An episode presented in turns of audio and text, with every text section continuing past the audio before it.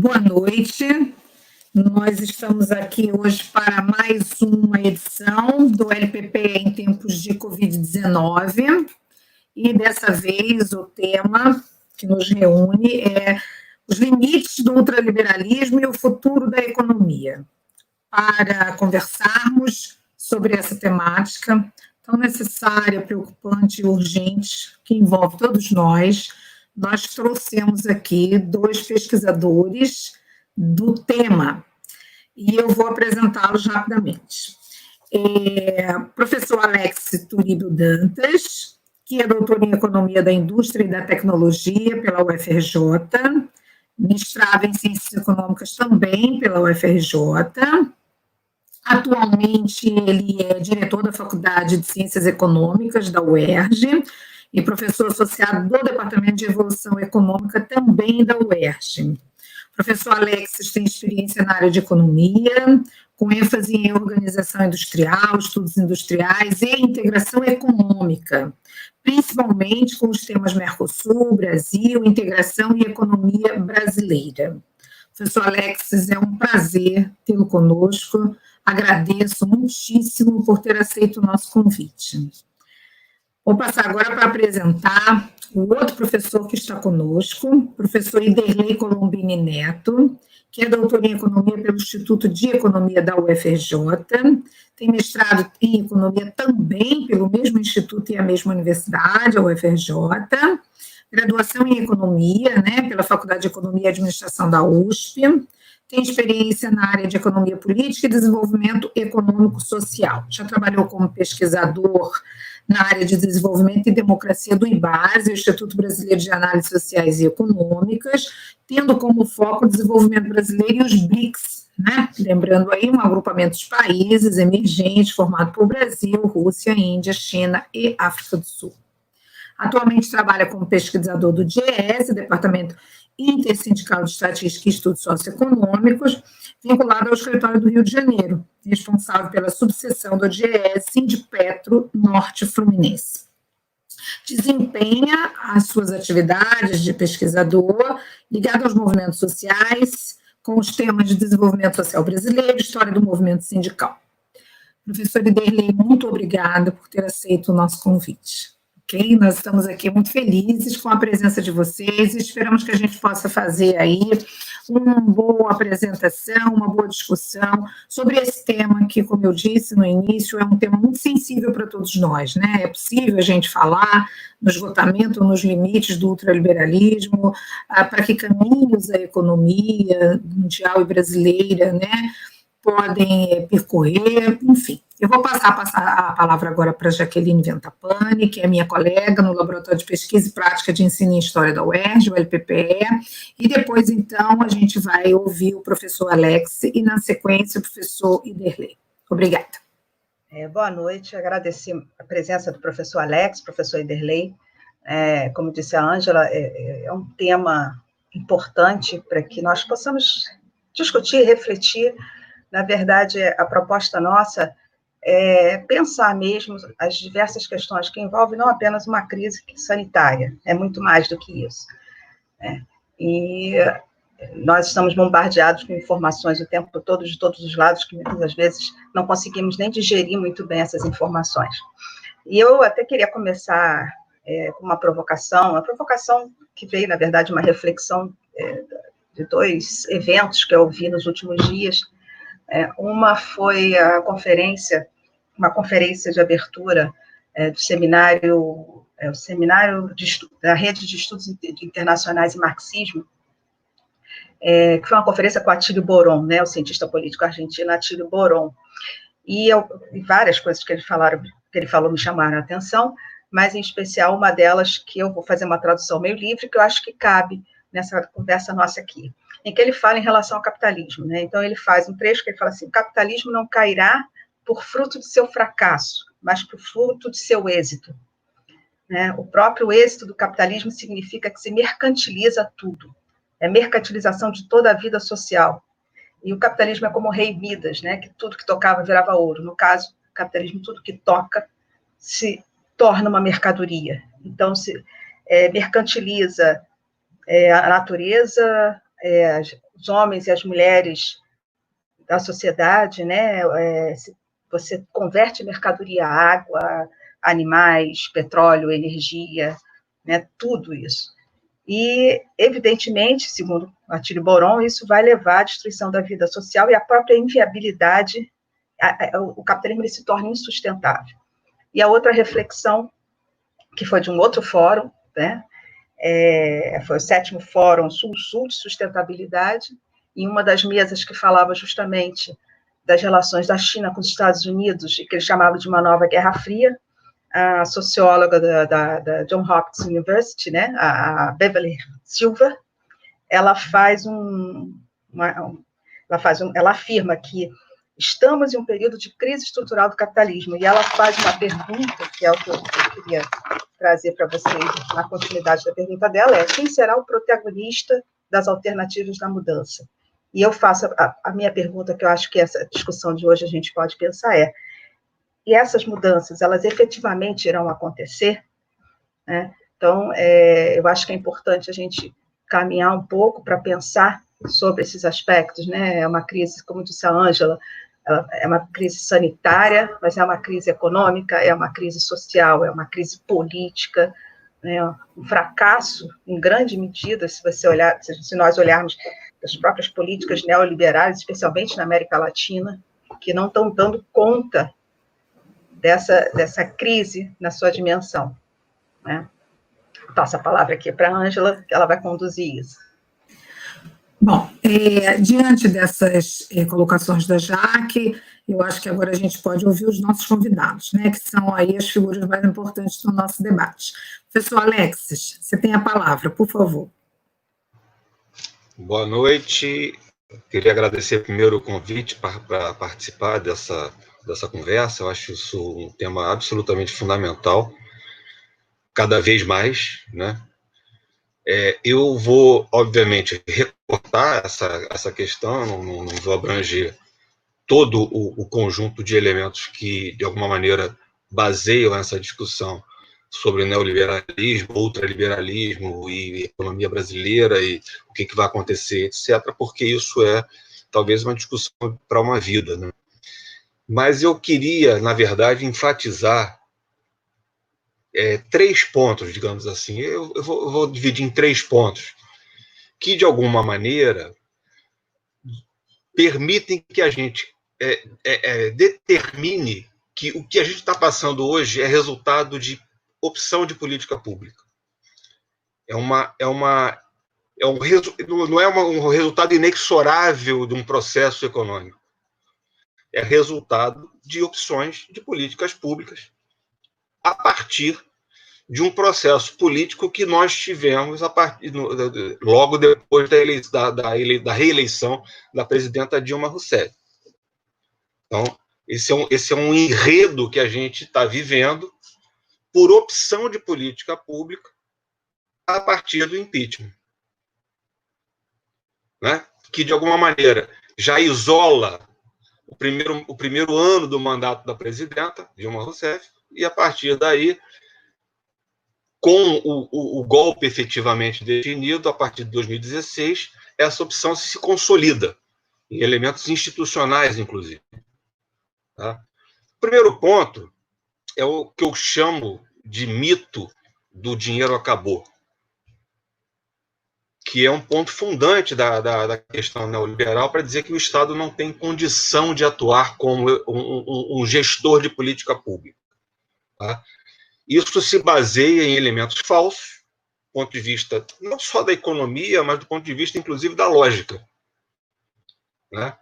Porque, na verdade, diz, é, a, a, ideia é tentar fazer com que o Estado apareça como uma dona de casa, ou, ou como se diz em, em, em economia digamos, é, pouco elaborada, né, a ideia de que a gente trabalha o Estado como economia doméstica. Né? Ou seja, o Estado tem um, um, certo orçamento e, a partir daí, ele tem que usar esse orçamento da melhor maneira possível. Não. O dinheiro é um dinheiro que é criado. O dinheiro é um dinheiro estatal.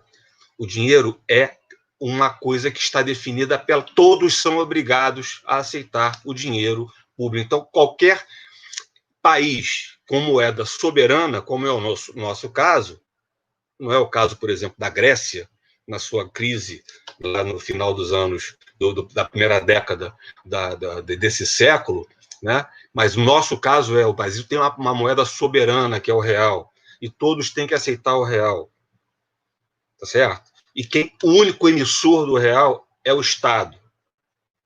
Então, toda emissão, toda toda toda emissão de moeda, ela é criadora de moeda. E as pessoas são obrigadas a ter o real para liquidar seus contratos. Então, a decisão de gastar é uma decisão que é do Estado, necessariamente. Toda moeda é uma dívida pública. Toda moeda se converte numa dívida do Estado com relação à sociedade.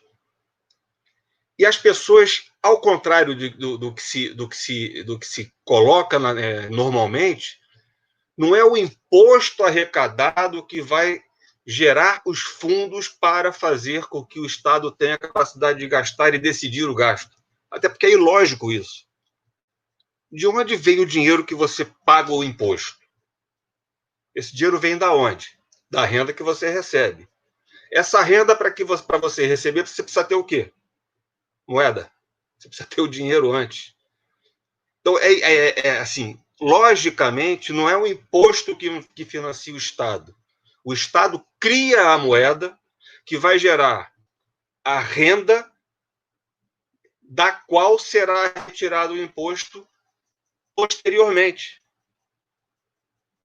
O imposto não financia o Estado. E por isso, quando a gente ouve dizer, ah, eu que pago o seu salário, como muita gente gosta de falar, eu pago o seu funcionário público, ou de qualquer atividade que seja pública, isso é mentira, quando a gente está tratando de um Estado soberano, com moeda soberana. Tá certo? Então, o Estado cria moeda. A moeda ela não, não tem limite para a criação do Estado a princípio. Quais são os limites? Os limites são os elementos reais. Os limites são os fatores de produção. Se eu botar muita moeda para circular, além da capacidade de produção da economia, pode não ser uma boa ideia. Isso pode gerar pressões de demanda em determinados setores que pode gerar um aumento de preço, desequilíbrios monetários, etc. Mas dizer que não tem dinheiro é uma mentira. O dinheiro é uma decisão do Estado. Tanto é que, só para dar um exemplo, eu, eu, eu não vou aprofundar muito porque a gente não vai conseguir né, trabalhar toda a questão, mas só um exemplo. Quando, logo no início da pandemia, iniciamos o processo de isolamento, e já se sabia que haveria necessidade de dar dinheiro para as pessoas sobreviverem, dar mais dinheiro para o sistema de saúde, dar dinheiro para suportar as empresas para que elas não, não entrassem no processo de falência, dar dinheiro para que não houvesse uma demissão em massa. Ou seja, uma série de atividades necessárias, todos, todos os economistas da, da ortodoxia, da heterodoxia, do mundo, todos os lugares do mundo, definem, olha, tem que concretizar as políticas públicas que permitam a efetivação dessas medidas. Tem que ter a renda emergencial, tem que ter aumento de, de investimentos públicos em saúde, tem que ter é, o, o, o, aumento do crédito para as empresas não quebrarem, tem que ter pagamento de parte dos salários das empresas para que elas não quebrem, para que não, não tenham que demitir as pessoas e elas quebrarem. Então, isso virou quase um consenso, Henrique Meirelles, só, só para dar nomes. O Pércio Arida, o André Lara Rezende, para falar da ortodoxia, e, obviamente, todos os heterodoxos que já têm isso como base fundante da sua, da sua formação intelectual da sua formação é, acadêmica, inclusive. Então, esse é um ponto. O dinheiro não acabou, o dinheiro nunca acabou, e a decisão de gastar é uma decisão política. É uma decisão política que tem como limite não a falta de dinheiro, mas qual o meu objetivo do ponto de vista da condição da economia. E como eu, de alguma maneira, consigo controlar desequilíbrios monetários possíveis ou, ou, ou, ou que possam ocorrer a partir da minha decisão, da minha decisão de gasto. Eu não gasto a partir do que eu arrecado de impostos. A função do imposto na economia e na vida das pessoas é uma função completamente diferente de financiar o Estado. É função distributiva, ela é uma função de equalização de, de, de determinadas é, condições de, de vida social, etc. Então, é uma outra discussão. Imposto não financia o Estado o Estado, que tem moeda soberana, decide autonomamente com relação aos seus gastos. E essas decisões autônomas têm restrições, sim, mas não são restrições associadas ao que eu posso arrecadar ou não.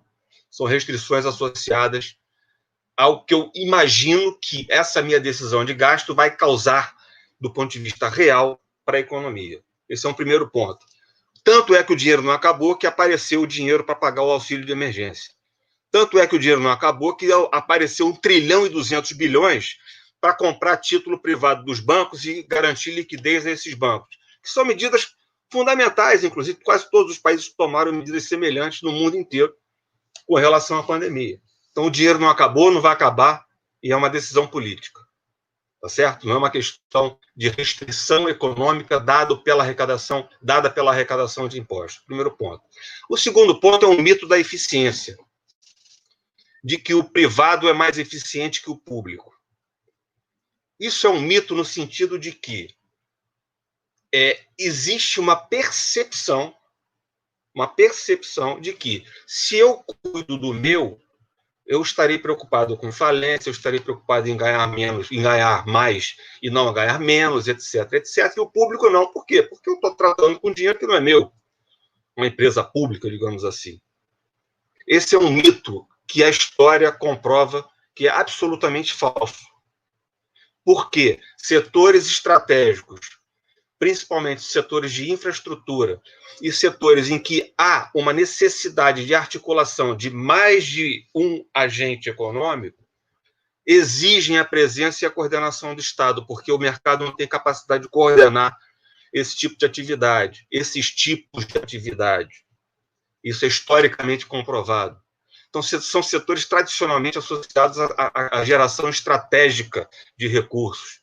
Petróleo, é, é, é, segurança, enfim, vários elementos que trabalham com mercado, digamos assim, com, com, com, relações de compra e venda, que não são mais eficientes quando são tratados pelo, pelo Estado. Vou dar um exemplo também, só para ficar claro a privatização que fizeram do setor de telecomunicações no Brasil trouxe como consequência para o Brasil as maiores tarifas de telecomunicações do mundo. Logo no primeiro momento. Hoje não são as maiores, mas estão ainda entre as maiores do mundo. Uma privatização radical, completa, com praticamente doação das, infra, das infraestruturas que eram de empresas estatais anteriormente. Isso em 98. Até hoje, 98, 22 anos atrás, nós continuamos com as tarifas mais absurdas de telecomunicações de países com a nossa estrutura produtiva ou técnico-produtiva. Isso é um segundo ponto. Então, isso é um mito. A questão da eficiência ela tem que ser vista a partir de elementos que são técnicos, sim, economias de escala, economias de escopo, etc e tem que, ser, e tem que ver com relação da capacidade de regular ou não determinadas atividades. Um terceiro ponto, então, para complementar essa primeira fase, esse primeiro, esse primeiro round aí de, de discussão, que é a questão do pós-crise de 2008, que a gente esperava que fosse o fim de qualquer articulação intelectual, acadêmica, de ideias, etc., do neoliberalismo. Era o fi... Ali era a, a, crise típica do neoliberalismo, da falta de regulação, da, da de, de deixar o mercado atuar livremente, e deu no que deu. Houve uma injeção de só dos Estados Unidos 3 trilhões e meio de dólares para conseguir, de alguma maneira, não deixar quebrar as principais empresas e alguns bancos, e houve quebras de, banco, de bancos importantes, não só de bancos, mas de corretores. Foi uma quebradeira geral do ponto de vista financeiro. E nós não sofremos, por que nós não sofremos? Porque a gente não estava guiado pelo neoliberalismo. Estava guiado por uma política de sustentação do nível de atividade econômica. Né? Primeiro governo, ainda já no segundo governo Lula.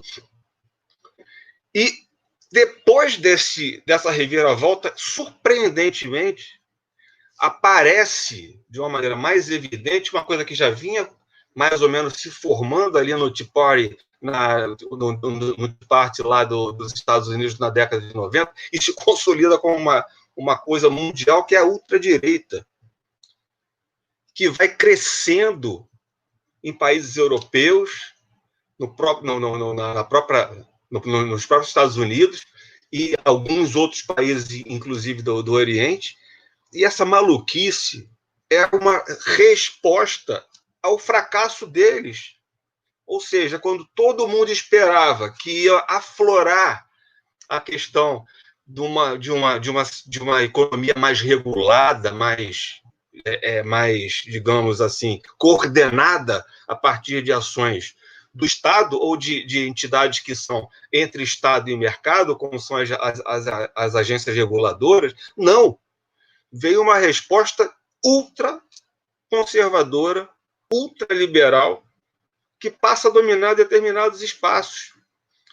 Essa resposta, ela teve suas contra-respostas, como é o caso da economia portuguesa, como é o caso da economia da Islândia, alguns ele a Irlanda, enfim, alguns exemplos mostram que é possível é, sair dessa, de, desse caminho, mas o Brasil, de uma maneira retardatária, digamos assim, infelizmente, entra na, no pior dos momentos e com a pior composição possível de agenda política e de agenda econômica, que é o pós-golpe de 2016, uma desarticulação que foi feita do ponto de vista institucional, um bloqueio da capacidade de gestão pública brasileira, um teto de gastos, com a regra de ouro, que, vai, que vão se sobrepor, inclusive, a imbecilidade da lei, da, da lei de responsabilidade fiscal, que é criada lá no Plano Real, e essas institucionalidades vão bloquear, inclusive, qualquer possibilidade de resposta, digamos, institucionalizada contra a, situa a, a situação que a gente está vivendo hoje. Quando a gente tem a pandemia e o discurso muda e a gente acha que não, agora vão bloquear essa maluquice que inventaram de teto de gasto, de regra de ouro e também da lei de responsabilidade fiscal, e vão perceber a necessidade de atuação do Estado para segurar a economia e para dar conta de as pessoas não morrerem, para dar conta de a gente financiar um sistema de saúde importante. Essa é uma questão. Essa é uma questão. Então, esses três elementos que surgem dessa maluquice, dessa, dessa, dessa visão ultraliberal que vem cada vez mais dominando, mas que tem exemplos no mundo que a gente pode ter esperança, digamos assim, de que não é eterna, obviamente não é, né? E que de alguma maneira a gente a gente possa refletir uma saída brasileira para essa questão. Obrigado. Nós é que agradecemos, professor Alexas, porque é, a sua intervenção foi extremamente clara e objetiva, né? Eu acho que esses três pontos que você abordou são fundamentais para a gente pensar aqui a continuidade das nossas reflexões, né? Essa questão, como você disse, principalmente esse segundo mito, que é o mito aí da, da suposta eficiência, né? do âmbito privado em detrimento do âmbito público.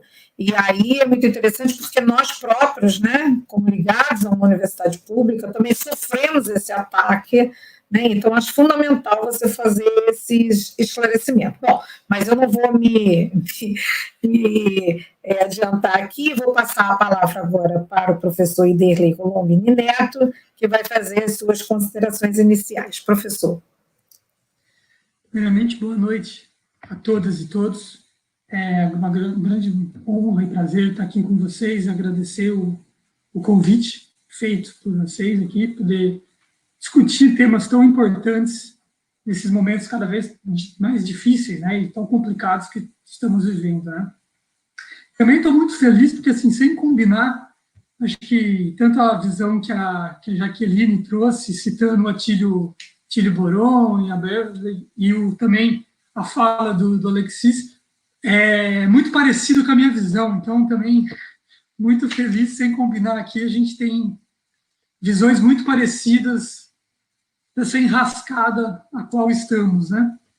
É, então eu vou querer, na verdade, nessa fala inicial, levantar alguns pontos é, mais próximo do que a Jaqueline usou de provocações, né? E terminar um pouco é, tentando analisar um pouco como o Brasil se insere nesse quadro, aí me aproximando bastante da análise do professor Alex. Então, eu acho que quando a gente olha assim, né, esse momento, a, a questão da pandemia, ela nos chama muito atenção, né? Claro, que isso é uma, uma, um movimento singular. Nos últimos 100 anos não tinha uma crise sanitária como essa, então é, é isso nos ressalta muito essa condição particular que todos nós estamos vivendo. Mas eu acho que é importante frisar, e eu tenho falado isso em vários locais que eu tenho oportunidade de estar presente, que na verdade essa crise do Covid ela colocou uma lente de aumento, né? ela expandiu vários processos de crise que já estavam em curso. Eu acho que isso é importante estar muito claro para todos nós, assim, que na verdade ela, o que a, a pandemia e os processos de distanciamento social, quarentena, lockdown, o que eles fazem é expandir, intensificar, catalisar um processo que já estava em curso, que na verdade é uma crise sistêmica ou estrutural, ou estrutural das relações capitalistas, né? Como o Alexis bem colocou, é como essa vertente, esse neoliberalismo que começa ali nos anos 70 e 80, ele, após 2008, que ele realmente já entra próximo ali de um colapso das suas formas constitutivas, em vez dele começar a se reconfigurar, ele, na verdade, acelera a partir de 2008. Então, é um pouco da crise que nós estamos vivendo. E essa crise, você pode ver ela, vamos dizer assim, na sua forma mais aparente, é uma crise de grandes transformações. Né? Quando você olha, por exemplo, que nem a, a Burgley citou aí, né? tem um processo de transição, ou não transição, mas de transição hegemônica, né? quando a gente olha dos Estados Unidos para a China. se isso ocorrer de fato, é uma grande transformação gigantesca da transformação que está em curso. Quando a gente olha, por exemplo, também é, questões energéticas, ambientais, tem toda uma discussão de uma grande transformação nas bases energéticas, com cada vez mais os acirramentos do petróleo, geopolítica, é, entrando em estagnação e novas é, formas de energia, tem todos os processos de regulação do Estado. Então, são grande, é, grandes processos de transformação estão em curso e que vai dando é, características para essa crise do capitalismo. Então, acho que antes da gente entrar nos debates, para chegar aqui no caso brasileiro, é importante a gente entender um pouco o que é e como a origem dessa crise, né? Então, ela, como eu já, eu já disse aqui, nos anos 70 e 80 tem o processo de neoliberalização, o a, o capitalismo, as formas capitalistas pós-Segunda Guerra Mundial, Estado fordista, keynesiano, bem-estar social, começa a ter dificuldades na sua reprodução. Então, ele, a saída, vamos dizer assim, é um processo de neoliberalização. Mas esse processo de neoliberalização ele tem que ser visto em todas as suas vertentes. Como o professor Alexis frisou bem, tem, claro, o processo do Estado, onde o Estado é quando você tem a força ele a se descentralizar, a se desregular, o Estado vai, ele é obrigado os Estados a se desfazerem das suas políticas e capacidades de controle da moeda, capacidade de criação de políticas internas, através das pressões da dívida dos anos 70 e 80, os Estados são forçados a criarem políticas de desregulação. Isso já começa ali nos anos 80, a crise da dívida brasileira nos anos 80 é um dos grandes exemplos desse processo, é, onde depois dos anos 90 a gente entra no Brasil, né, entra num grande processo de neoliberalização, com privatização e mudança do arcabouço político. Só que, é, é, então, os estados são forçados, vamos dizer assim, a se recolocar dentro dessa nova lógica do capital, não mais voltado para o, seu, o seu mercado interno, mas respeitando e as doutrinas impostas pelo mercado internacional e a formação dos grandes fluxos financeiros que controlam essa um, que eles chamam de policial monetário internacional, né? Os grandes fundos acabam obrigando os estados a se comportarem de determinadas formas, não realizando a política, não realizando a moeda soberana, como o professor Alex é, frisou muito bem. Então, só que essa política neoliberal, ela também entra para o próprio indivíduo. Eu acho que isso a gente, muitos, muitos economistas esquecem de colocar esse ponto. Eu acho muito importante até para entender as novas formas de trabalho. É, quando você tem um processo de, esse processo de financiarização, que acaba obrigando os estados a se comportar dessa forma, eles também, com a destruição do bem-estar social, com a destruição de todo o aparato que tinha uma manutenção de salários, tinha uma manutenção dos sindicatos fortes, que garantia uma melhor estrutura de renda e de. O que acontece, isso passa a ser destruído. É, no Brasil, fica mais claro, tem um processo de crise nos anos 80, mas mais fortemente nos anos 90. Você tem uma destruição do, de várias formas sociais e bem-estar social, e você obriga sempre o trabalhador a arcar com esse custo. E, claro, por isso que nesse processo de financiarização também do indivíduo. Agora o indivíduo ele não vai ter mais uma universidade, claro, isso eu estou falando em formas tendenciais, né, como que essa nova regulação do capitalismo quer. Você tem uma perca da, dos programas de saúde pública, de escola pública, universidade pública, e você favorece tudo privado, que a, o, o, trabalhador tem que arcar com tudo isso. Só que, na verdade, ele tem que se endividar com tudo isso. Então, ele já começa a vida tendo um plano de endividamento para fazer universidade, para casar, para fazer uma viagem. E nessa, e nessa financiarização do indivíduo, nessa grande financiarização humana que a gente faz, você já o seu futuro é feito calculando como você vai pagar a dívida. Assim como os estados. Então, essa financiarização, assim como os estados são obrigados a se endividarem e daí o sistema financeiro internacional obriga a realizar certas políticas, nós acabamos, acabamos estou aqui generalizando, né, mas sempre tem um impulso para nos endividarmos para conseguirmos pagar hospital, escola.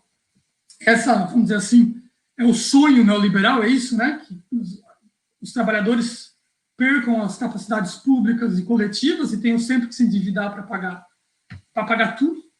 E daí elas se endividando, elas são obrigadas a aceitar qualquer tipo de trabalho, são obrigadas a aceitarem a falácia do empresário de si mesmo. Os trabalhadores hoje não têm mais nenhum a tendência, né, de trabalhos, é, os trabalhos desregulados, as novas leis trabalhistas, as novas desregulamentações trabalhistas levam que os trabalhadores não tenham mais nenhum tipo de regulação é, do trabalho que lhe garanta o seu, né, uma boa qualidade de trabalho, com horas de estabilidade, é, seguro-saúde. Então, você tira todos os direitos dos trabalhadores e ele aceita esse trabalho porque né, ele está endividado. O, essas novas formas de trabalho, ele pode, que antes, a, a preca, antes tinha uma, uma estabilidade muito maior, agora com essas novas formas que são permitidas pelas desregulações, na Europa aconteceu muito nos anos 80, nós agora, é, depois do golpe de 2016, chegou mais fortemente esse processo de desregulação do trabalho também, acirrando essa financiarização que a gente chamado aqui do indivíduo, né? que é a criação, na verdade, dessa crença do, do trabalhador como empresário de si mesmo. Ele acredita que por ele mesmo, ele não precisa ter um contrato de trabalho, ele por si mesmo é, pode ter, ter o seu trabalho e ter todas as suas formas de remunerações, mas na verdade essa é uma grande uma falácia que leva, claro, a você ser explorado. Então, antes, vamos dizer assim, no pós é, Segunda Guerra Mundial, você também é, entrando aqui, né, um pouco nesse fenômeno da precarização que a professora Ângela citou, eu acho que isso eu tenho estudado bastante esse tema e eu acho que esse é um tema central da crise que a gente passa hoje em dia, é a importância o termo precarização ele surge, na verdade, num conceito meio eurocêntrico, né? Se você olha aqui os, os países da América Latina, a precarização é a nossa forma de trabalho desde a escravidão, né? Falar de precarização para a gente é, nada mais europeu do que falar trabalho o que é o trabalho informal, que é a informalidade no Brasil. Né? O que acontece é que dentro da sociedade capitalista, a própria forma de reprodução da sociedade capitalista, na competição entre as empresas, elas levam a ter mais máquinas, equipamentos, tecnologia, expulsa parte dos trabalhadores e isso faz com que elas consigam manter os salários baixos, formação dos exércitos de reserva, né? Parte da população. Então é nesse processo que você tem as formas precárias. Isso é intrínseco à relação nossa capitalista. O que acontece é que esse processo de geração de exército industrial de reserva, de precarização do trabalho, tem as suas formas dentro dos seus momentos históricos.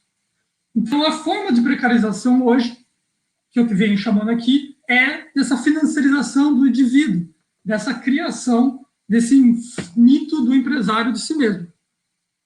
E dentro desse, por isso que o, eu tenho uma concordância ali com, com, com a citação que a Jaqueline usou do Atílio Boron, quando ele fala que a crise do capitalismo é gerada pelo seu próprio sucesso.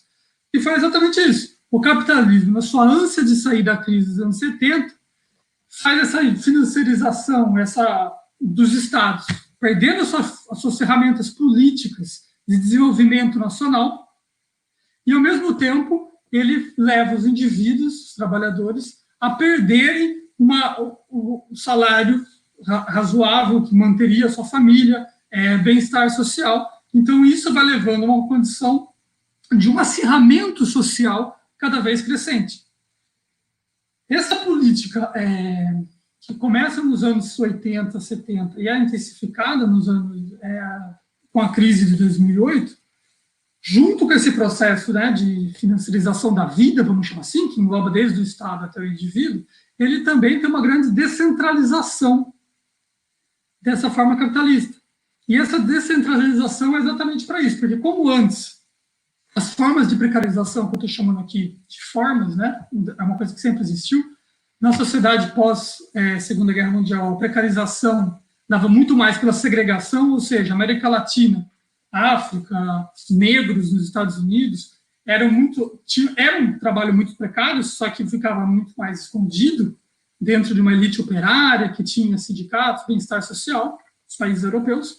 Agora, o que acontece é uma expansão, uma descentralização, você globaliza a economia capitalista, só que com formas mais precárias, que por isso que os europeus vão falar que o precariado, precarização começa só nas décadas de 80, é que quando você introduz o neoliberalismo, chega lá para eles práticas mais flexíveis de trabalho e que você obriga é, essa através desses trabalhos flexíveis, o exército industrial de reserva ele fica uma pessoa que está trabalhando hoje, um cara que está no aplicativo, ele está trabalhando, mas amanhã ele pode não estar trabalhando. Ele é exército inicial de reserva no dia, ele é operário no dia seguinte. Então, essas novas formas de precarização é, é que vai colocar em crise, em tensionamento social, o sistema capitalista. E essa descentralização, ela também é uma descentralização produtiva a globalização nada mais é do que a formação de grandes cadeias globais de valor. E que você antes tinha uma, uma produção, uma estrutura produtiva muito centralizada, é, alta produtividade nos países europeus, e você começa a descentralizar e ter surgimento de novas a concorrência interestatal fica muito mais é, acirrada.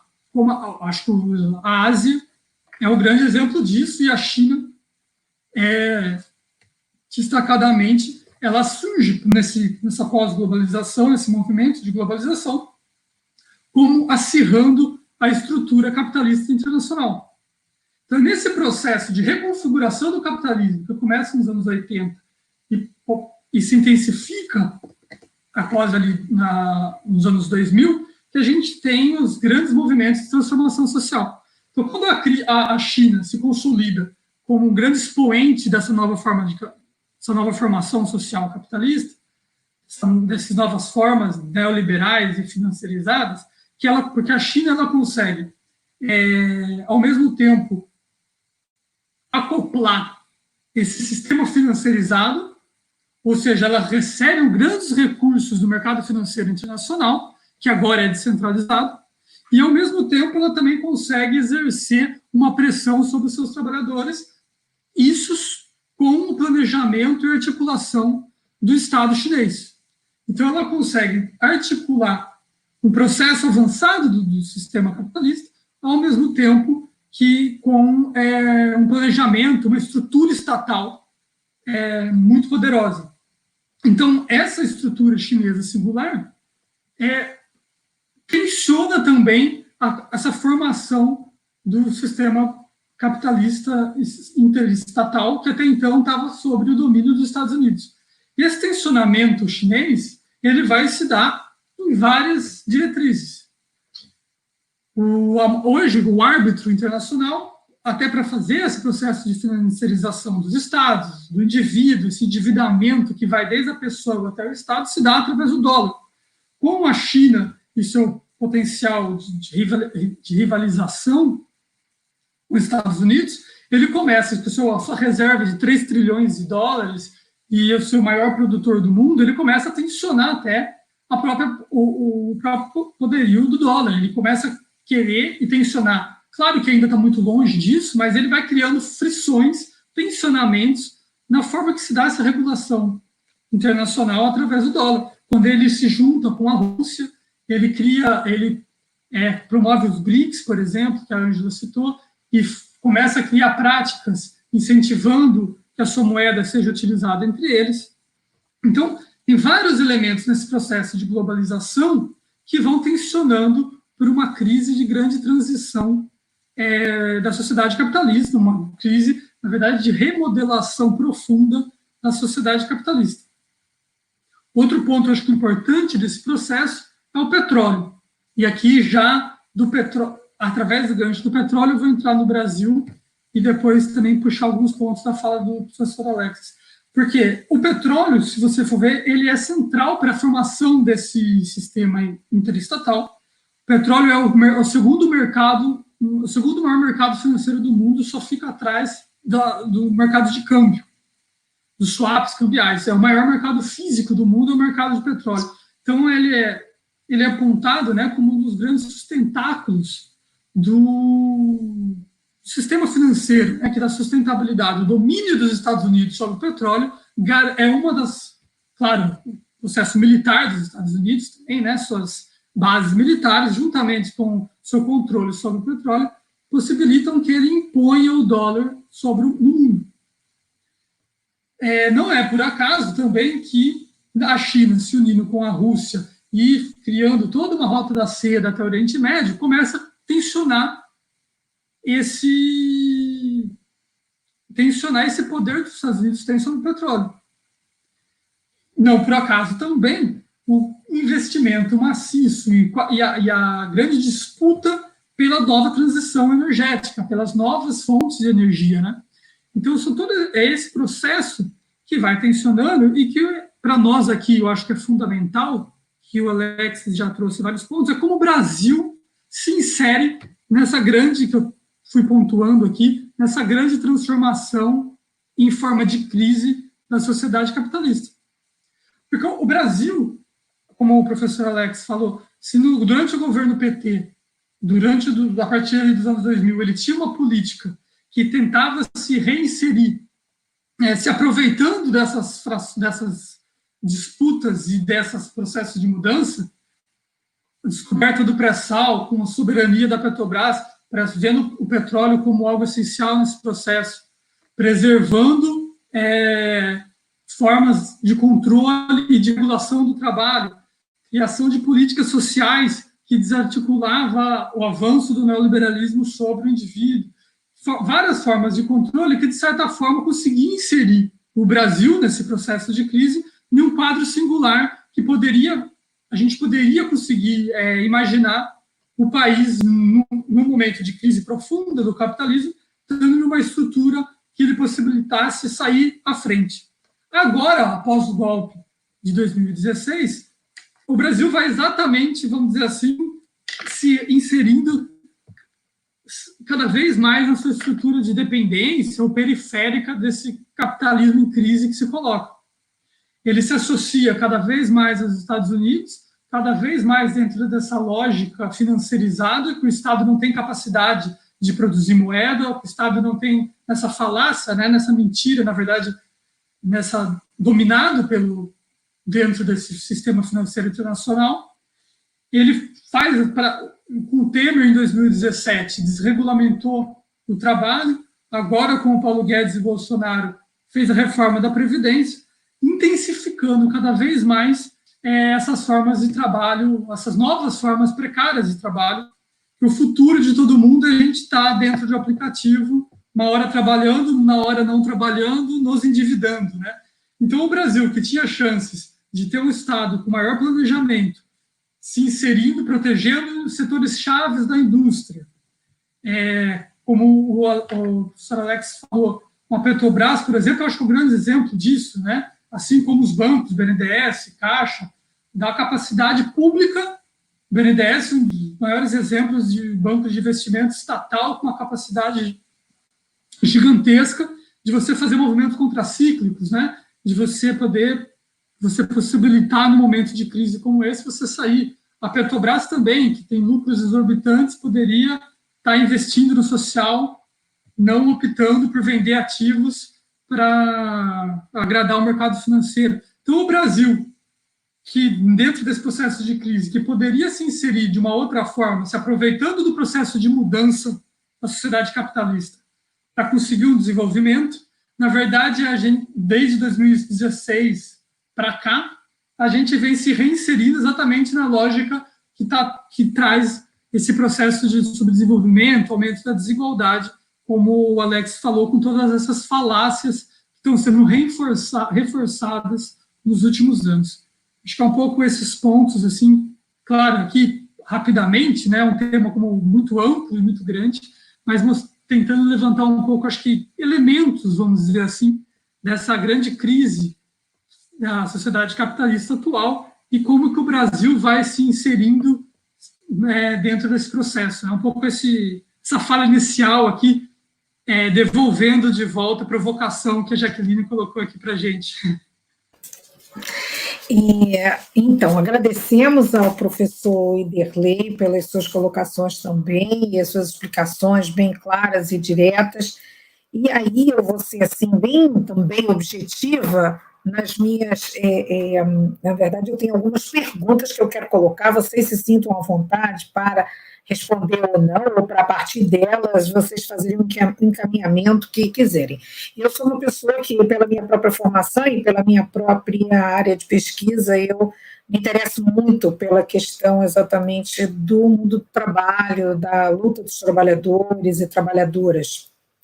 Então, essa é uma questão que me interessa mais e eu vou fazer minhas perguntas um pouco voltado para aí. Mas antes, eu queria colocar o seguinte: a gente sabe que o capitalismo é um sistema contraditório e que, vez por outra, ele entra em crise, e que nessas crises, pelo menos até agora, ele tem se reinventado. Né? E aí, a minha pergunta vai nesse sentido: é possível a gente falar de uma insustentabilidade do capitalismo diante desse momento que a gente está vivendo? Ele está, de fato, ameaçado? Uma outra questão é se o ultraliberalismo também podemos já admitir o seu esgotamento diante da crise na qual estamos vivendo e que se anuncia né, muito maior, muito mais profunda. E, finalmente, a precarização crescente das formas de trabalho colocam para o trabalhador um futuro, no mínimo, assustador, penso eu. O que podemos pensar a respeito das suas condições de vida se o trabalho se precariza constantemente, incluindo aí as novas formas de trabalho. Enfim, vou passar para a Jaque e depois a gente volta para o Alex, ok? Bom, é, eu acho que eu ia fazer caminhar no mesmo, no mesmo sentido da Ângela, e não sei se. É, achei interessante que falou, o que o professor Alex falou, tem uma narrativa né, muito forte de que você tem é, uma narrativa neoliberal, né? É preciso austeridade, é, a questão da privatização, é um orçamento equilibrado e, na verdade, a busca de proteger a economia muito mais do que o povo. E aí eu lembrei, que eu acho que vai nesse sentido, é, foi ontem a reunião que o ministro Paulo Guedes, ele esteve presente na cúpula dos representantes da América Latina, é, e Caribe sobre estratégias para enfrentar a pandemia no cenário de formalidade. E ele teve, eu vou, desculpe o termo, vou usar a cara de pau de dizer que o governo estava protegendo o povo, né? É, e não a economia. Então, assim, ao mesmo tempo ele dizia que era necessárias as reformas, as tais reformas estruturantes. É, então, assim, na verdade, eu, eu, acho que é o que o professor Ederley falou, Ederley, desculpa, é, falou, é, é, bem isso, né, com a inserção do Brasil nesse processo de, de, de retrocesso. Eu só queria complementar também outros dados que foram, que eu achei muito preocupantes em relação é, ao crescimento dos países em meio à pandemia, que, que o FMI, Banco Mundial, que são os organismos neoliberais por excelência, né, né é, colocam de maneira muito pessimista. E, é, especialmente, a questão do trabalho, né, isso que a Ângela falou. E, e eu, eu, tinha conversado um pouco antes né, com, com o Inderley sobre a, a medida de hoje do governo brasileiro, autorizando, hoje, ontem, ah, foi de hoje mesmo, autorizando que as empresas contratem imediatamente aqueles que foram demitidos na pandemia, que antes você tinha um prazo de 90 dias. Ok, lindo, só que contrate com salários mais baixos. Então, é, eu acho que é importante, é isso que a Ângela perguntou, né? Todo mundo fala em crise, crise, crise. Esse capitalismo realmente, como disse o, o Attila Boron, né?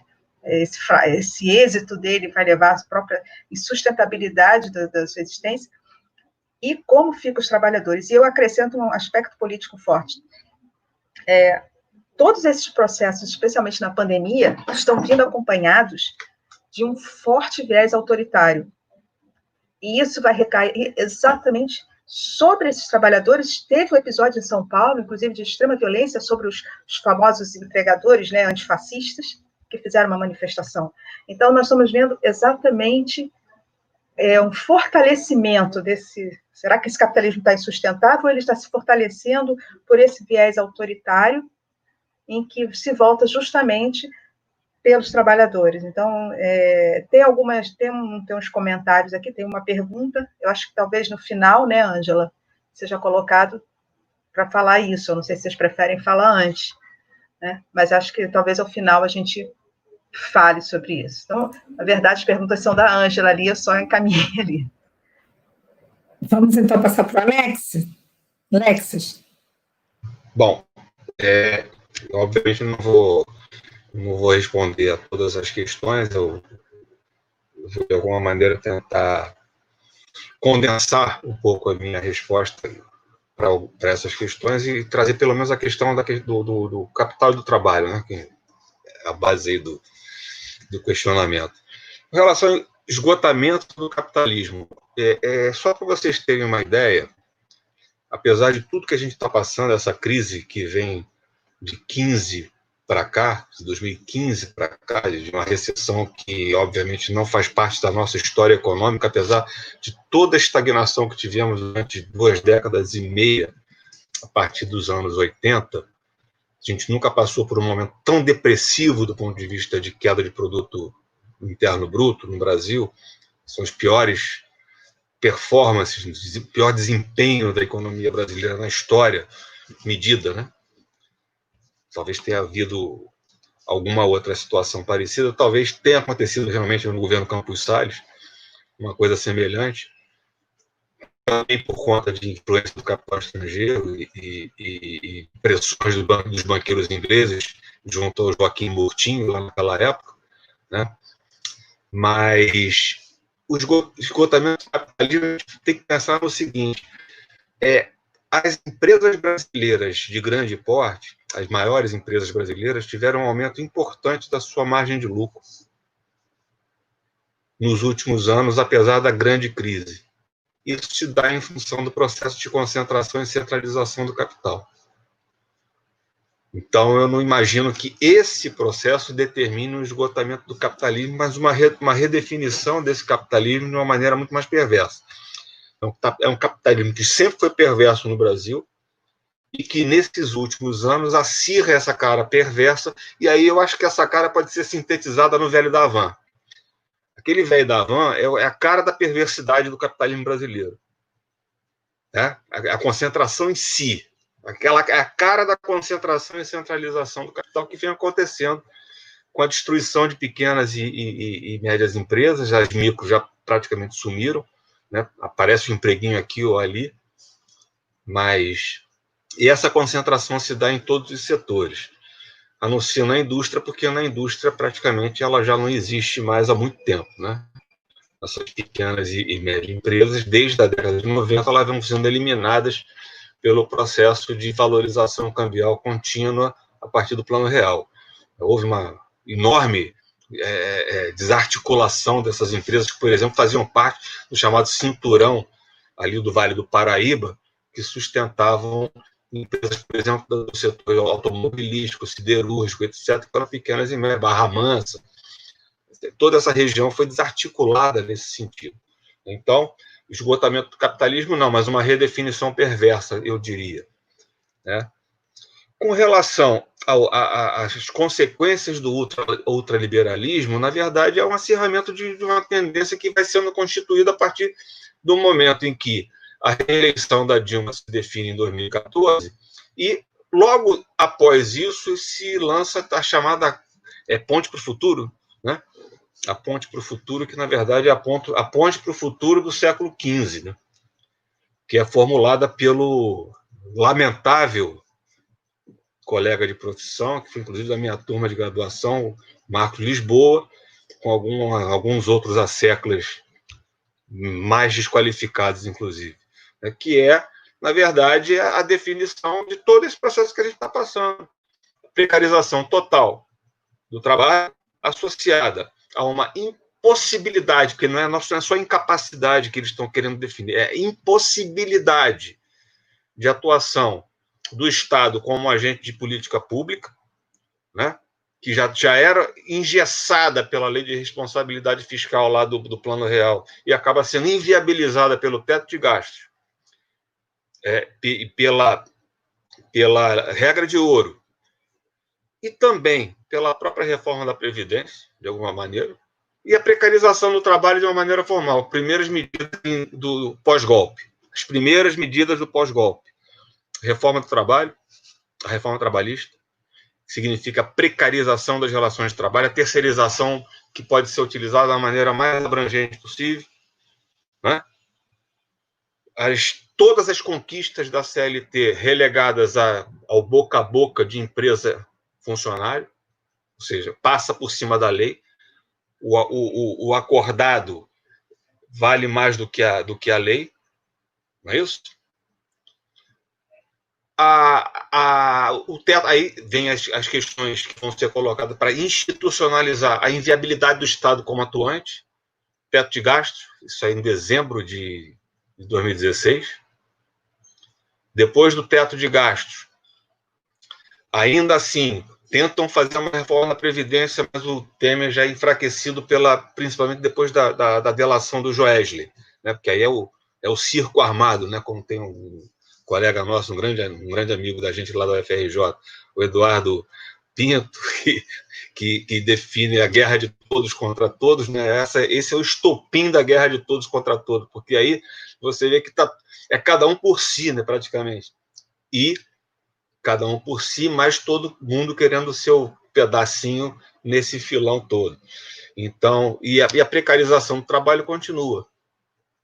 Então tem lá incapacidade de política pública do Estado, precarização do trabalho, e aí vai ser consolidado logo no comecinho do governo, do, desse desgoverno que, que a gente tem hoje, que é a reforma da Previdência, uma das coisas mais deprimentes, apesar de algumas pequenas, mas micro vitórias, digamos assim, que conseguimos no processo político, que foi inviabilizar a capitalização, que seria aí o fim dos, dos, dos mais velhos daqui a 20 anos, todos os velhos seriam efetivamente e lamentavelmente pobres, né, como está acontecendo agora no Chile. A história mostra isso para a gente, várias outras experiências. Todo, dos, dos 24 países que implementaram o sistema de capitalização na Previdência, 16 abortaram e oito ainda tem uma, uma, história mais recente que vão abortar também, porque ou você escolhe para matar os velhos, aí é uma questão de genocídio mesmo, né?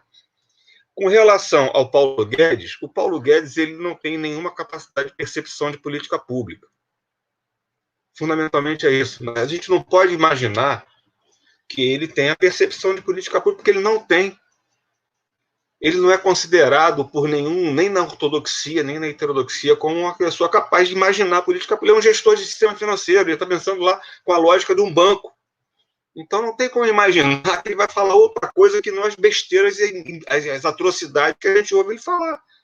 Vai dizer que está fazendo para o povo, porque ele acha que se essas reformas forem efetivadas e a economia crescer, a economia. Aí vai todo mundo junto, a produtividade aumenta, etc, etc. Mas ele está pouco se lixando se vai morrer muita gente nesse processo ou não, né, de fome, é, é, com relação a isso. Então, a questão do trabalho é uma questão fundamental hoje, porque todo esse processo de precarização do trabalho, que é um processo de precarização que não é só em função das mudanças que foram efetivadas a partir de 2015, mas é um processo mundial, chamada uberização, etc., etc. Ou seja, há uma tendência para a precarização do trabalho. Alguns países buscaram o quê? Proteger essas, essas novas categorias que surgem limitando a ação de empresas como Uber, essas de, de, de entrega, etc, etc. E, inclusive, a própria empresa Uber deixou de operar em determinados países por conta dessas restrições. No nosso caso, essa precarização do trabalho, na verdade, ela está ocupando um espaço que é de um desemprego absurdamente elevado, da crise que, eu estou falando, que é a maior crise da história, da história econômica brasileira, um período curtíssimo de tempo, levou a taxa de desemprego para um nível muito alto, mas a pior coisa é a taxa de desocupados e subocupados. A gente tem uma margem de 40 milhões de pessoas hoje, muito provavelmente, que estão absolutamente relegadas e que não entram, às vezes, na, na, na, na, na contabilidade, obviamente, no cálculo do desemprego, porque tem uma, uma receitinha aqui entregando um iFood aqui e outro lá. Tá certo? Esse tipo de precarização tem dois efeitos. Primeiro, uma redução brutal da, da, da, da taxa de salário médio. Né? O salário médio real da, da, do Brasil cai absurdamente. Isso é um ponto. E o segundo, que é o talvez o mais importante do ponto de vista de pensar politicamente como reverter ou uma possível é, é uma possível reversão da situação que a gente tem hoje, que é a desarticulação dos sindicatos, porque quando você tem desindustrialização de um lado, no sentido de que as indústrias perdem importância na formação do produto, por um lado, e por outro lado, um aumento dessa classe dos empreendedores, da precarização do, da uberização, a articulação sindical, a articulação dos trabalhadores pensando enquanto categoria morre. E aí é cada um por si, cada um por si não vai dar certo. Então, é óbvio que isso não vai até o infinito, porque ou morre todo mundo, ou as pessoas se revoltam de alguma maneira. Né? O morro desce. O morro desce. Porque na hora que está. Se eu estou passando fome, eu não tenho como dar alimento para os meus filhos, eu não vou, obviamente, ter dúvida de que eu vou fazer o necessário para pegar o alimento e levar para casa. Então, a gente caminha para a barbárie na, na, na, medida em que isso acontece. Quando a gente caminha para a barbárie, eleva o nível de violência policial que é a segurança do rico. Esse tipo de movimento a gente já teve em algumas outras sociedades, etc. Isso nunca acaba bem. Essa coisa não acaba bem. Então, ou há uma possibilidade de rearticulação política para que a gente reconduza esse processo, ou a coisa não vai acabar bem. Porque é um conjunto de elementos, não é um só, não é a precarização do trabalho que acontece em vários lugares. Não é o aumento da margem de lucro a concentração centralização do capital que acontece também em outras partes do mundo. É a falta de perspectiva de mudança, pelo menos mínima, aceitável, que agora eles, com pseudo-sucesso de uma coisa que eles não queriam, que tiveram que prorrogar, que é o auxílio emergencial, eles viram que a capacidade de mobilização popular desse tipo de coisa é importante, mas isso é efêmero, porque são cinco meses, né? E, e, e aí o cara vem falar agora, o, o, esse desqualificado do Paulo Guedes, ele vem falar a respeito de uma de uma do imposto negativo, que é uma ideia muito antiga, que é do Friedman, inclusive, né, lá da década de, de 50, 60, que é quem não tem renda recebe, quem tem renda paga.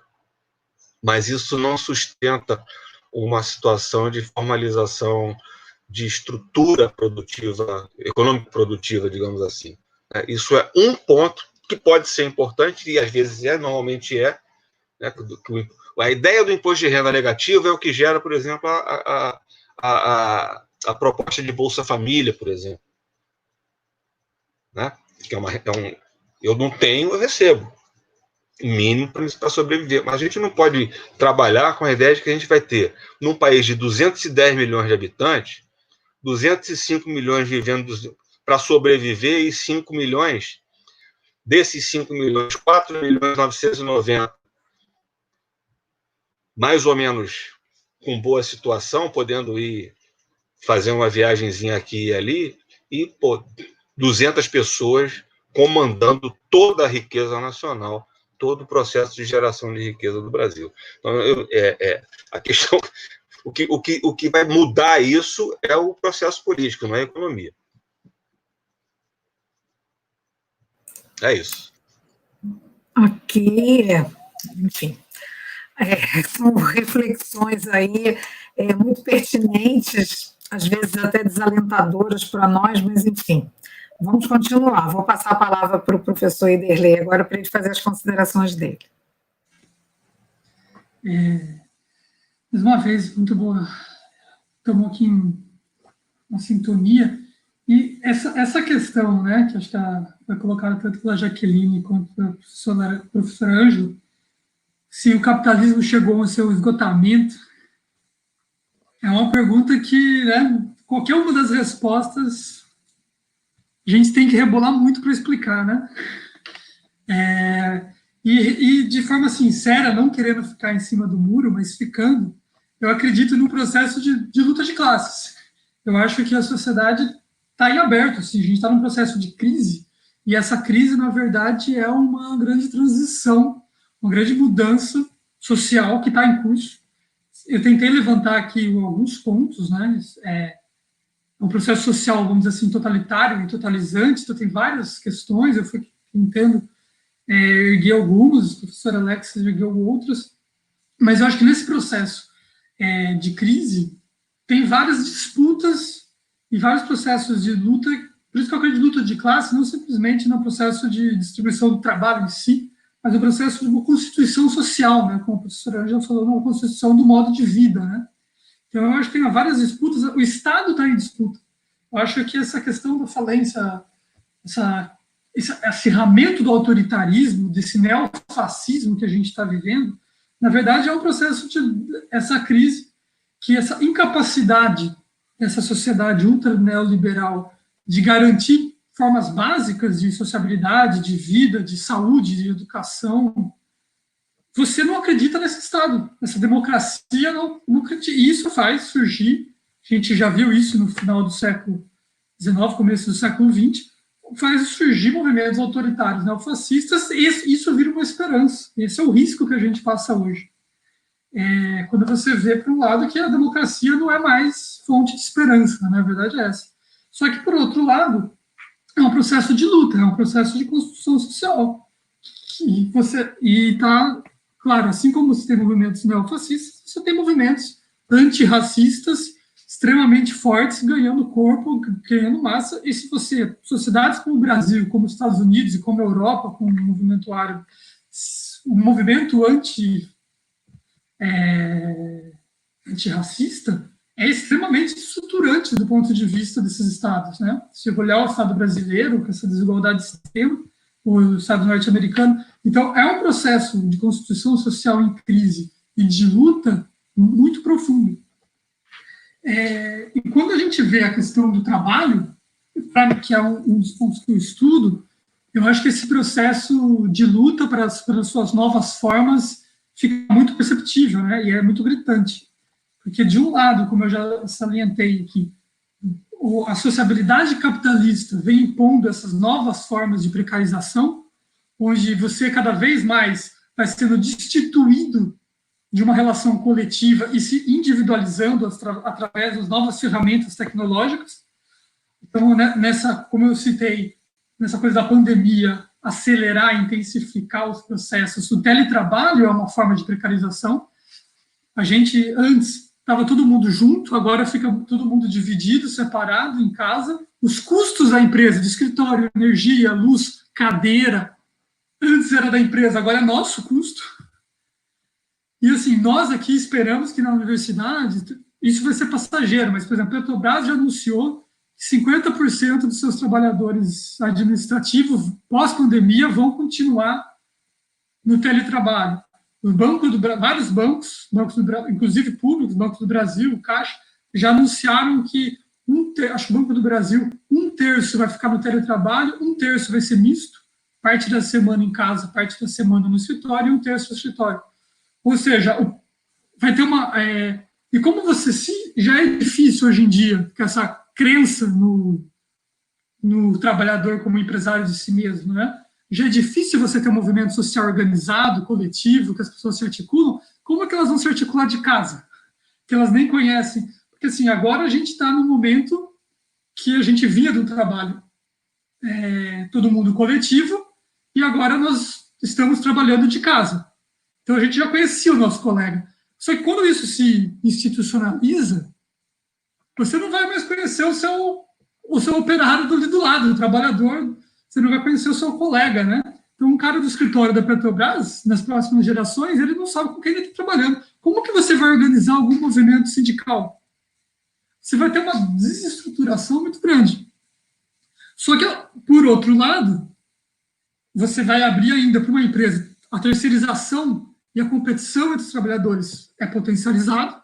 Se o cara não está de casa, não conhece o trabalhador, ele pode estar em Mumbai, na Índia, fazendo contratos da Petrobras ou do Banco do Brasil. Então, você tem uma capacidade de precarização desse trabalho que cada vez mais é de serviço. Indústria 4.0, a internet das coisas, né? Cada vez mais os trabalhadores são apenas aqui, as máquinas que vão fazer o trabalho braçal, e você fazendo de casa, a capacidade de organização e de terceirização vai ficando cada vez maior. O que acontece é que, não tendo chefe no seu Camboja, a gente também pode se mobilizar pelo celular. O movimento, né, os integradores, os entregadores antifascistas, o, o Galo, né, que foi uma das lideranças, ele vem falando assim, ó, da mesma forma que o cara, não, é, eu sou empresário de mim mesmo, não tenho o, o trabalhador aqui do meu lado, mas eu também não tenho, eu posso me organizar sindicalmente por aqui. Então, assim, do, ao mesmo tempo que formas de opressão surgem, formas de luta também surgem.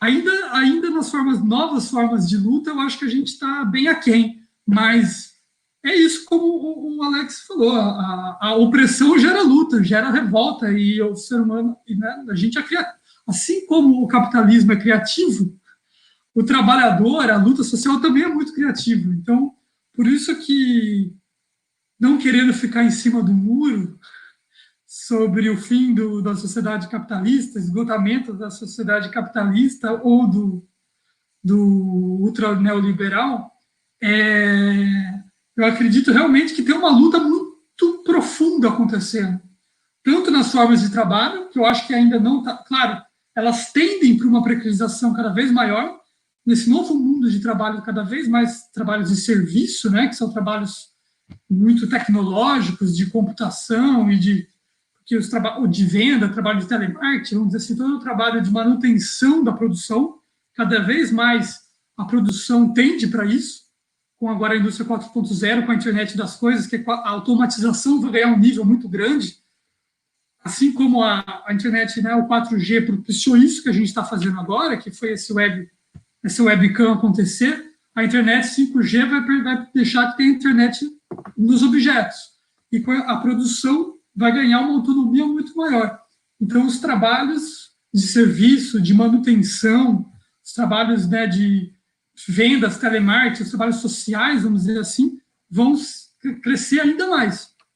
Então, nessa forma de. Só que essas pessoas, essas novas formas de trabalho, também vão se organizar, também vão reivindicar, também vão lutar. Então, por isso que está muito em aberto. Eu acho que, por um lado, essas formas de dominação avançam, mas a forma de luta também. É, é um pouco é essa visão que eu vejo. Por isso que me preocupa muito como o que está acontecendo no Brasil. Se você tem países que estão se inserindo, possibilitando arranjos dentro desse quadro de crise, mais, vamos dizer assim, interessantes do ponto de vista das pessoas, do trabalho, e não do, dos grandes conglomerados é, empresariais, no Brasil, desde os últimos três anos, a gente tem, na verdade, um processo político até das próprias pessoas, né? Se a gente tiver as pesquisas, entre 30% a 40% das pessoas ainda apoiam o Bolsonaro. Então, a gente tem, no Brasil, a gente passa por um momento que parece que esse neofascismo ainda está muito forte.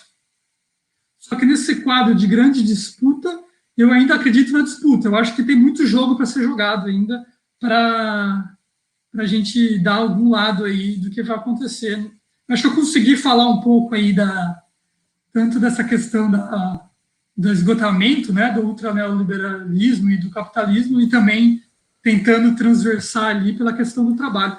Eu acho que está tendo perguntas, é, perguntas dos espectadores. Vou tentar não me estender para dar um pouco de é. espaço para eles também. Obrigado. É, tem, é, tem duas perguntas é, aqui. É, se, é, na verdade, eu fico olhando, eu fico ouvindo, várias vêm à nossa cabeça, mas eu vou ficar lá, senão eu vou ficar fazendo várias perguntas aqui. É, tem duas perguntas aqui, e uma delas acho que casa com o que o, professor Ederley falou, sobre a precarização do teletrabalho, né? O José Soares, deixa eu mostrar aqui, ele fala, é uma provocação, como os senhores e senhoras veem a pressão pelo ensino à distância que a UERJ está passando. E aí eles fazem, ele, ele continua, né? Não creio que ao abrir espaço para o primeiro passo é, do liberalismo, melhor, aderir ao ensino remoto, não é já pôr em risco a sobrevivência da UERJ enquanto instituição física, quer dizer, essa discussão da própria questão do, do público, né, da privatização, que casa também com o que foi falado, dessa falácia da eficiência e outras coisas, né, nós estamos aqui, cada um de nós, sustentando é, essa transmissão, nós estamos em casa com a nossa internet, com o nosso computador, com a nossa cadeira, como ele disse, isso tudo. E a outra pergunta, na verdade, é para o professor Alex, em que a Márcia coloca, né? Você pode dizer sobre os economistas queridinhos da esquerda duvidosa dos Estados Unidos e da Europa, que cita, cita como exemplo o branco Milan, Milanovoc, né? É, continuando, sobre o discurso raso do branco Milanovoc da narrativa sobre distribuição de renda e desigualdade. Então, são essas, esses dois questionamentos que surgiram aqui. Eu vou passar já a palavra para o Alexas, mas antes só queria é, fazer uma colocação, que na verdade, claro que a gente faz essas perguntas no sentido mesmo da gente provocar né, o debate, a reflexão, né? Mas você sabe que eu, é, uma coisa que tem me assustado, e aí eu falo até como pessoa, como ser humano, é exatamente isso, né? Porque eu acho que a gente aperfeiçoa a nossa humanidade justamente no contato com outro ser humano, né? E a gente vendo hoje as pessoas, é, é, como a gente tem visto, eu pelo menos tenho acompanhado isso, é, defendendo exatamente essa nova forma de trabalho, ou essas novas né, modalidades de trabalho, sobretudo trabalho à distância, onde você disse as pessoas não se conhecem, as pessoas nunca se viram, as pessoas, é, é, é empresários que estão contratando pessoas que, na verdade, eles nunca viram e talvez nem vejam, porque a ideia é que isso possa, inclusive, acontecer de você contratar pessoas além da fronteira, digamos assim. Né? Então, é, eu fico me perguntando isso, né? como é que a gente pode é, é, desenvolver, aperfeiçoar a nossa humanidade se a gente tende a ficar desprovido exatamente do contato com o outro, porque é exatamente através desse contato, inclusive, que a gente exercita a nossa capacidade de lidar com o outro, de lidar com a diferença, né, de enfrentar os desafios que as relações humanas nos impõem. Então eu fico me perguntando isso, né, como é que tem gente que ainda defende e acha isso maravilhoso. Mas enfim, é apenas uma reflexão. Eu vou passar para o Alexis responder a, essas perguntas e aproveitar, Alex, você faz as suas considerações finais, tá? E depois eu passo para o Iderley também no mesmo caso, porque a gente já está no adiantado da nossa hora, tá bom? Ok. Vou ser bem breve, tá? Para não, não, não, tomar muito tempo aqui da, da discussão. É, com relação às perguntas, a primeira, eu acho que é uma, é uma, é uma pergunta pertinente. A gente não tem nenhuma proposta de transformar o ERG em ensino à distância e nem isso, de alguma maneira, prospera em quaisquer das instâncias institucionais, é, da nossa coletividade, etc., com relação ao nosso futuro. Mas a gente tem questões que são urgentes, que são prementes, que são é, factíveis. As pessoas que estão se formando, as pessoas que entraram e ainda não tiveram acesso às aulas.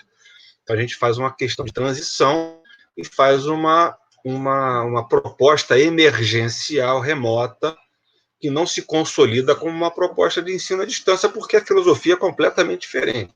Isso ficou muito claro durante toda a discussão que está sendo feita é, é, na UERJ. Então, a gente tem essa preocupação, sim, não com relação pura e simplesmente ao emprego, mas com relação à instituição.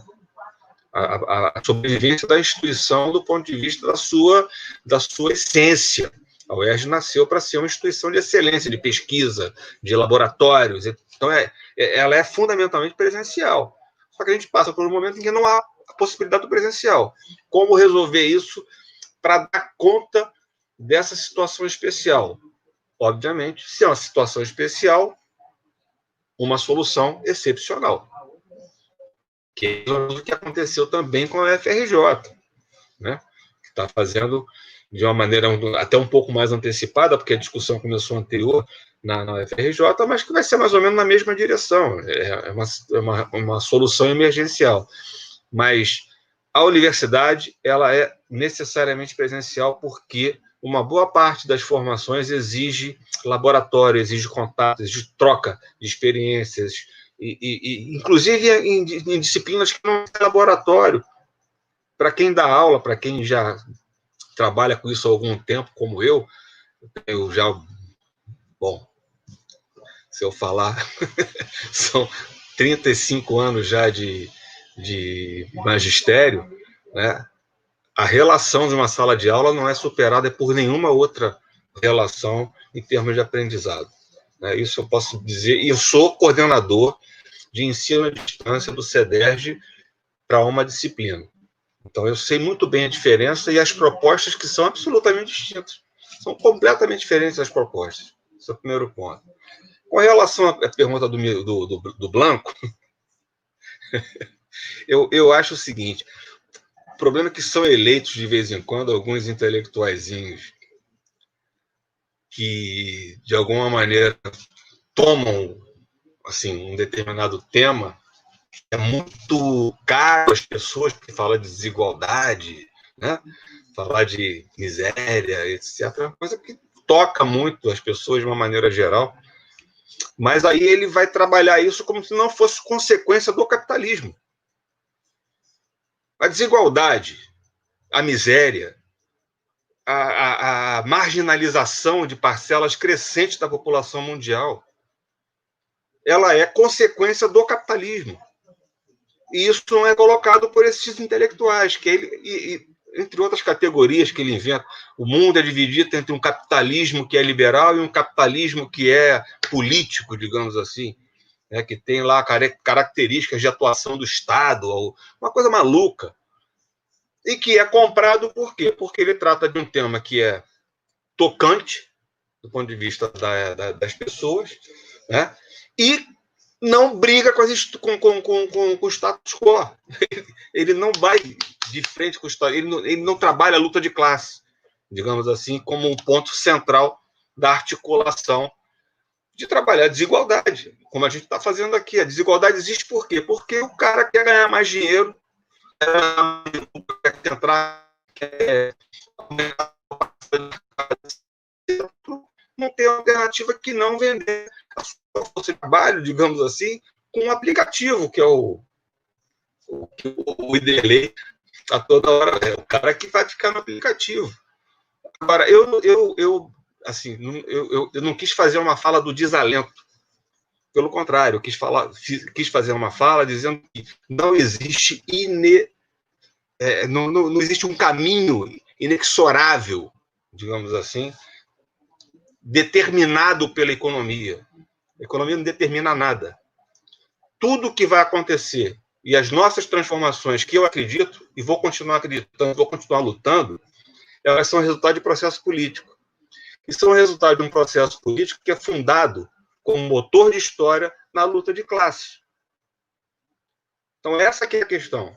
Agora, como vai ser constituída essa nova luta de classe nesse processo de precarização de precarização é, da força de trabalho, é a nossa, é, essa é a nossa, é a nossa tarefa de reflexão. A gente está nesse campo aqui, digamos assim, do pensar, mas também atuando. Como é que a gente vai, vai se inserir nessa luta? Como é que a gente vai definir o, o, a direção dessa luta? Não é isso? É, é a questão não é ah, porque existe um processo inexorável de concentração, centralização e precarização do trabalho, e o resultado disso vai ser a, a, a marginalização de 90% da população mundial. Não, isso aí é o resultado do capitalismo. A gente não precisa aceitar o capitalismo como, como a nossa, como a nossa, o nosso objetivo. Vamos brigar contra isso. Como vai articular diante desse quadro é uma questão que o Iderley levantou. A gente tem que repensar. Como vai articular? Pela sindicalização cada vez mais difícil, isso parece, mas existem outros mecanismos. Ele próprio levantou alguns, né? que é a criação dos novos meios de articulação social, inclusive via, via mídia, via mídia social. Ou seja, o instrumento que usaram para detonar e precarizar uma boa parte da mão de obra pode ser também um instrumento, como o Iderley levantou brilhantemente, instrumento para a gente também se articular do ponto de vista de uma reação. Né? É, é por aí, eu, eu, não é desalento, não. É, assim, é chamar para a luta. Na verdade, eu estou chamando para a luta. Tá bom? É mais ou menos o que eu, o que eu quis. É, assim, na verdade, é trilhar as mentiras que são colocadas já há muito tempo e que são agora cada vez mais enfatizadas para desestabilizar a possibilidade de você pensar que o Estado pode fazer política pública, que é, na verdade, isso que estou fazendo. Quando, quando inventaram essa coisa de que a, a corrupção é o nosso pior dos problemas, é para dizer que se o Estado estiver operando e se der dinheiro para o Estado, a corrupção impera. Então, se tem corrupção e tira o dinheiro do Estado, é melhor não ter Estado e que as pessoas fazem. E essa, essa maluquice que inventaram é que está nos guiando há cinco anos. Só para finalizar, essa maluquice que está nos guiando há cinco, há cinco anos nos levou, nos levou aos piores índices de desemprego, miséria e desigualdade na economia brasileira num período muito rápido de tempo. Essa que é a questão. Então a gente precisa saber que essas mentiras têm que ser e, e a esquerda tem um problema, porque entra nesse discurso do, do discurso moral da questão da corrupção, entra no discurso de que falta dinheiro. Ah, o Estado. Ah, então cria o imposto sobre os mais ricos. Tudo bem, criar imposto sobre os mais ricos é fundamental, absolutamente fundamental, mas não para pagar nada, mas por uma questão de igualitarismo, de redistribuição de renda não no sentido de arrumar recursos para bancar, por exemplo, uma renda emergencial ou um, financiamento de saúde numa situação de emergência que a gente está vivendo hoje na pandemia. Então, é separar as questões. Né? A gente precisa fazer isso de uma maneira muito clara. E eu acho que cada vez mais fundamental. Gente, quem pensa do ponto de vista de política pública, parar com a ideia de que há limites pré-determinados por imposto ou por algum tipo de teto de dívida pública que não existe em nenhum lugar do mundo. A dívida pública do Japão é 210% do PIB. Não tem nenhum problema. Isso não existe. A decisão de gasto do Estado é uma decisão autônoma, uma decisão política. Se ela for feita para direcionar para a população ou para financiar os grandes, os grandes proprietários e os grandes rentistas do país. É isso. Obrigada, Alex, pela sua participação, pelas suas colocações. A gente sabe que o tema é cáustico mesmo, né? mas a gente, eu acho que é mais importante a gente poder promover exatamente esse debate, essa reflexão. Né? Eu passo agora, então, para o Iderley, para ele fazer as suas colocações, inclusive as colocações finais. Por favor, Iderley. Claro. É, eu estou com mais de uma hora e meia de, de conversa aqui, e eu tenho uma concordância total com os dois pontos que o professor Alexis levantou. Assim, então, eu vou tentar concluir a minha fala de forma bastante breve. É, é exatamente isso. Na, na questão do. Eu, claro, tenho participado de alguns debates, apesar de não estar na docência direta da, da, da universidade, mas eu tenho participado de alguns debates sobre essa retomada né, da, da universidade é, por meios virtuais, e é uma grande, claro, uma grande contradição. A, a, a capacidade de um curso é, à distância é, é muito ruim. Tem uma série de questões, tanto para pesquisa, como para falta de contato, como capacidade de passar material. Tem uma série de questões que inviabilizam uma aula à distância. A questão é que a gente está falando de um período particular, de uma situação de emergência de uma pandemia, e a universidade pública tem uma função social a ser cumprida. O que a gente está fazendo aqui, por exemplo, levantando várias questões de, de, uma crise social e como o Estado brasileiro, como o professor Alex tem colocado, e como as formas, as novas formas de trabalho são processos que cada pessoa tem que refletir como vai se colocar politicamente, socialmente, isso funciona na da universidade pública.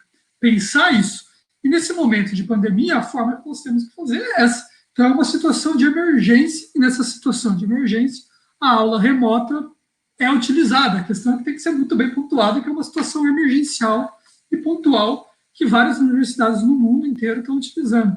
Na economia, por exemplo, a FEA, que eu fiz graduação, ela ficou parada duas semanas. Depois ela já retomou remotamente. A Unicamp também. Então, assim, mas é isso, deixando muito claro que é uma questão emergencial e você tentar lidar com as pessoas que estão tentando concluir o curso, com as pessoas que estão começando a ser minimamente introduzidas dentro do ambiente universitário. Então, é uma questão emergencial ali, mas jamais eu acho que a universidade pública tem que preservar pelo espaço que, que lhe cabe, né? espaço físico e social que lhe cabe. Quanto a, a questão do, dessa questão das transformações sociais vistas pela lente desses economistas que têm ganhado mídia, né? Acho que o Blanco Milanovic é um exemplo, o Piketty é outro grande exemplo desse, desse processo, né? São os, os novos economistas estrelas, né? Midiáticos. Melhor eles do que o Friedman, mas eles também têm muito problema, né? Mas e acho que o Alexis tocou nos pontos principais. Assim, eles têm um mérito, que é mostrar a relevância da desigualdade. É, e é isso, assim, uma coisa alimenta a outra, né? Eles têm uma capacidade de financiamento gigantesca, o Piketty tem uma capacidade de orientandos e pesquisadores que ele coordena. Acho que ele tem, tem, tem uma coordenação de mais de 20 pesquisadores. Então, ele tem uma capacidade de levantamento de dados e de para mostrar esses números, essa desigualdade, que nós aqui que não conseguimos, para conseguir uma bolsa de pesquisa é uma guerra, é, você né, tem um grande problema e esse pessoal domina a, a, grande mídia. E, como disse o professor Alex, nesse, o que eles fazem é mostrar que tem um, um processo de desigualdade, mas que ele, é, é, ele na verdade, é simplesmente é, por uma questão de, de grandes fortunas que você poderia ser facilmente remediado. Quanto ela exige esse combate à desigualdade mudanças estruturais muito profundas. na própria base social da sociedade, que gente, sociedade capitalista, e que eles não entram de forma nenhuma nesse debate. Então, até por isso que eles ganham os grandes espaços da grande mídia. É... E eu acho que para terminar minha fala, é, eu, eu, queria salientar exatamente isso. Como que nesse momento de crise, que a pandemia, na verdade, potencializou, como tem é, grandes transformações ocorrendo em vários níveis sociais. Acho que o professor Alex trouxe aqui vários níveis da capacidade de mobilização política do Estado, que esse enfraquecimento dessa capacidade de mobilização política do Estado, ele, ele impede até a gente sair da, da crise, impede, principalmente nesse pós-pandemia, sem capacidade de fazer política pública, acreditando no mito do teto fiscal, acreditando na capacidade da, da primazia das empresas privadas, quando você tem empresas, por exemplo, empresa de energia, escola, hospital, são todas questões fundamentais. Se você pôr como meta o lucro, você pode ser que em certa região do país falte petróleo, gasolina, falte educação, falta hospital, porque você está maximizando o lucro, e maximizar o lucro, faltar pode ser bom, porque você consegue aumentar o preço. Então, a importância do público, a importância do, do, do coletivo, da empresa estatal, ela é fundamental. Só que quando você. A crise está exatamente nisso, né? Por isso que a luta entre essas formas de sociabilidade coletiva, entre essas formas individualizadas e privatizantes, é o que a gente está inserido. Então, acho que a importância aqui dessa conversa de hoje é exatamente mapear essas várias disputas que nós estamos passando nesse momento de crise e a importância cada vez mais da gente nos mobilizarmos aqui coletivamente, seja por aplicativo, seja quando acabar a pandemia nas ruas e dentro das salas de aula, a importância da gente se mobilizar coletivamente e refletir nos processos sociais que a gente tem enfrentado. Então, eu agradeço profundamente esse espaço aqui de discussão que vocês nos possibilitaram. Muito obrigado. Jaque, vou passar para você, para depois, então, eu fazer o encerramento. É, eu quero agradecer a, a, aos professores Alexis e, e Derlei, dizer que eu achei excelente, principalmente por um aspecto que vocês falaram ao final, que eu acho que foi muito bem pontuado muitas pessoas falam economia separada de política, né? E a compreensão essencial é que não, eles, é um diálogo que ele existir. É, e o que nós estamos vendo é uma economia, um discurso de que a economia, o, o orçamento, ajuste fiscal, etc., etc., que são termos que são vistos como duros e se ignoram o aspecto essencial, que foi o professor Alex falou várias vezes isso, que é a questão da política em si, né?